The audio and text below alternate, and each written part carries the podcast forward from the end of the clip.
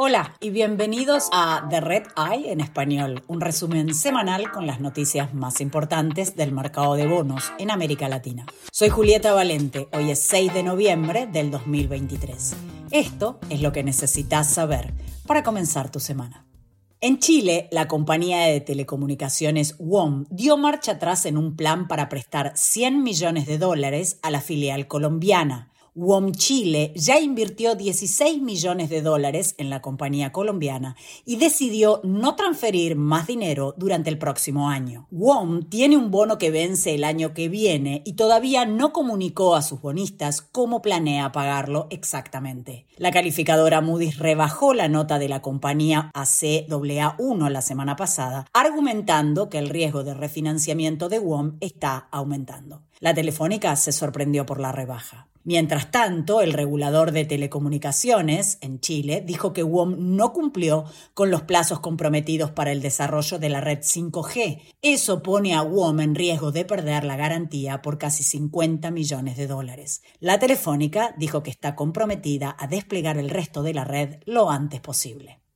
También en Chile, el productor de energía Inversiones Latinoamérica Power, o ILAP, alcanzó un acuerdo de reestructuración de deuda con tenedores de más del 80% de sus bonos. La compañía canjeará unos 400 millones de dólares en deuda por nuevos bonos y algunos acreedores proporcionarán 10 millones de dólares en financiamiento nuevo. ILAP dijo que la reestructuración debería aumentar su liquidez al reducir los pagos de intereses en efectivo.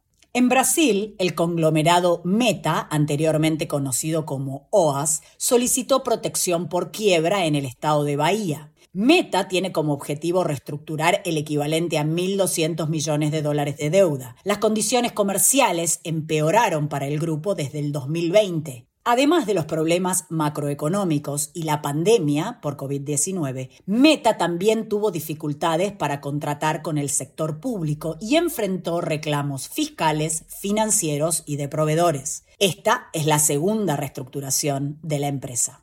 En España, el grupo de juegos Codere postergó nuevamente la entrada en vigor de un plan de financiamiento de 100 millones de dólares. Codere y sus tenedores de bonos habían programado el nuevo financiamiento para el mes pasado, pero ahora lo aplazarán hasta marzo del año que viene. Por otro lado, los inversores acordaron extender aún más los periodos de gracia para los pagos de intereses de sus bonos. También la semana pasada, la firma de contabilidad Ernst Young rechazó ser elegida como auditor independiente de Codere para el año fiscal 2023. Gracias por escuchar The Red Eye en español.